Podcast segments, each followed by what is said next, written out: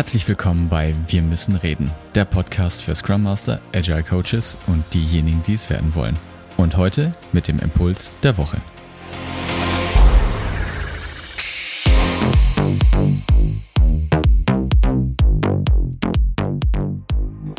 Hallo, schön, dass du auch diese Woche wieder mit dabei bist hier beim Impuls der Woche und heute mit einem ah, wunderschönen Thema, wie ich finde. Und ich muss mich outen heute, denn im Herzen, vielleicht weißt du es ja, ich habe ja Physik studiert und ich habe schon einen Hang zu akademischem Denken und ich mag es in wilden, abstrakten Denkkonstrukten rumzudenken. Und vielleicht geht es dir auch so, dann ist die Folge auf jeden Fall was für dich heute. Heute wird es ein bisschen theoretischer und ich möchte dir heute mal Gedanken mitgeben zum Thema Hierarchie und warum ich auch glaube, dass diese ganze diese Bewegung, die ich jetzt auch in letzter Zeit oft beobachten kann, ne? man müsste alle Führungskräfte abschaffen und man bräuchte kein mittleres Management mehr und so weiter. Ne? Also Führungskräfte und, und Hierarchien sei alles böse, wir brauchen keine Hierarchien mehr.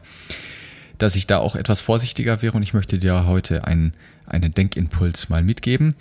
Und das basiert auf einem Artikel, den ich letztes Jahr schon geschrieben habe, den du auf LinkedIn findest. Und dieser Artikel basiert hauptsächlich auf dem Werk von Fritz B. Simon, Einführung in die systemische Organisationstheorie. Ein fantastisches Buch, wenn du dich für solche Themen interessierst.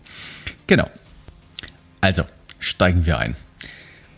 Der wesentliche Unterschied und auch ein, der Vorteil von Organisationen gegenüber dir jetzt als Individuum ist, dass du, Vorsicht, nicht an die zweiwertige Logik von Raum und Zeit gebunden sind. Ja, also Organisationen sind nicht an zweiwertige Logik von Raum und Zeit gebunden. Was heißt es? Ich erkläre es dir. Wenn du zwei Ereignisse zur selben Zeit beobachten kannst, dann müssen diese räumlich getrennt sein. Da du dich ja immer nur an einem Ort gleichzeitig aufhalten kannst, müssen Handlungen zeitlich voneinander getrennt sein. Also machen wir es ganz konkret. Du befindest dich in einer Weggabelung und du erhältst jetzt folgende Handlungsanweisung. Geh nach links, wenn du nach rechts gehst, wirst du bestraft. Und zweitens, geh nach rechts, gehst du nach links, wirst du bestraft. Das ist eine paradoxe Handlungsanweisung und die kann logisch nicht richtig entschieden werden. Die Frage nach dem richtigen Weg ist unentscheidbar. Das wäre das, was Niklas Luhmann eine unentscheidbare Entscheidungsprämisse nennen würde. Nicht offensichtlich ist jetzt, dass es neben den zwei Weisen, du gehst nach links oder du gehst nach rechts, noch zwei weitere Handlungsalternativen gibt. Das ist sozusagen dann nicht ein, ein Dilemma, sondern ein Tetralemma. Es gibt vier Möglichkeiten. Du gehst nach rechts, du gehst nach links, du gehst weder nach rechts noch nach links, du gehst sowohl nach rechts als auch nach links. Und jetzt kommt die einzigartige Qualität von Organisationen ins Spiel. Die Lösung, sowohl nach rechts als auch nach links zu gehen, ist für dich als Individuum natürlich unmöglich. Die Lösung liegt jetzt aber eben in der Bildung einer Organisation. Eine Organisation kann das. In Organisationen wird die Handlungsfähigkeit einzelner Akteure, also dich als Mitarbeiter oder Mitarbeiterin, durch die Koordination vieler widersprüchlicher widersprüchlich zueinander, aber in sich widerspruchsfreien agierenden Subsystemen ersetzt. Das wäre dann das, was eine Abteilung ist. Also mehrere Abteilungen können untereinander widersprüchliche Sachen machen, aber innerhalb einer Abteilung sollte es natürlich widerspruchsfrei zugehen. Die Organisation unterscheidet sich also vom Individuum dadurch, dass sie gleichzeitig Handlungen ausführen kann, die sich gegenseitig logisch ausschließen. Und das kann man wunderbar in größeren Organisationen und teilweise auch in kleineren beobachten.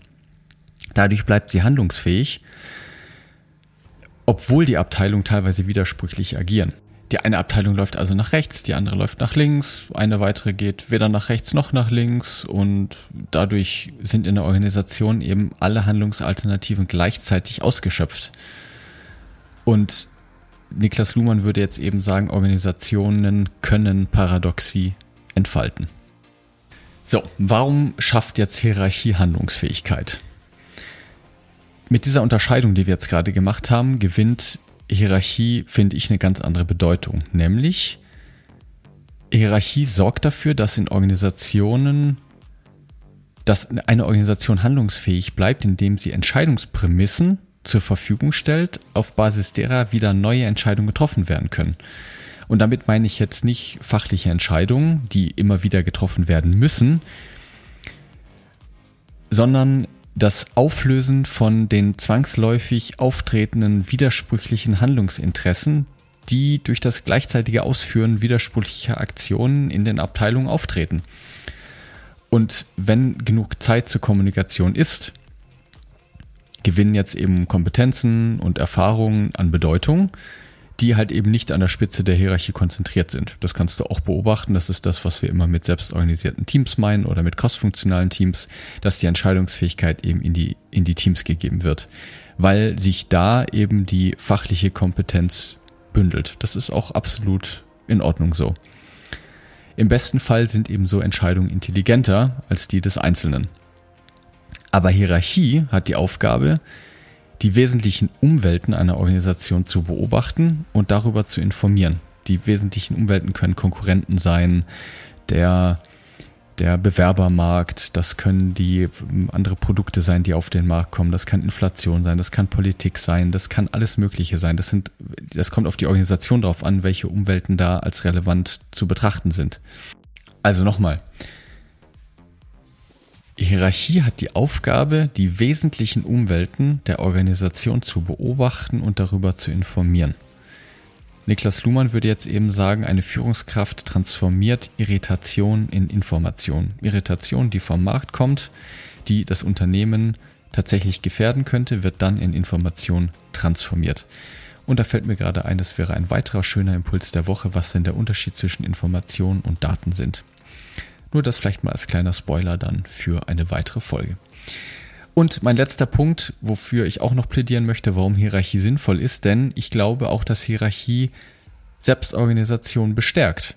Denn, das kennst du auch, dass die reine Anwesenheit von Hierarchie die Auflösung von Konflikte teilweise überflüssig macht, beziehungsweise Konflikte gar nicht erst entstehen lässt, weil oder deutlich schneller gelöst werden, weil die, die Konsequenzen einer hierarchischen Entscheidung, nämlich per Machtwort, ja, qua Machtwort, unvorhersehbar sind. Und dann sagt man einfach, gut, wir einigen uns, weil bevor der Chef jetzt uns reingrätscht und wir beide irgendwie nachher einen Nachteil davon haben, klären wir es lieber unter uns. Also die reine Anwesenheit, ohne dass ein Machtwort gesprochen werden muss, sorgt dafür, dass schon Probleme direkt wiederum gelöst werden. Uiuiui, ui, eine heftige Folge. Ich find's klasse. Ich hoffe, du hast was mitgenommen heute aus der Folge. Hör sie gerne auch zwei oder dreimal oder schon auf LinkedIn auf den, äh, liest dir den Artikel durch.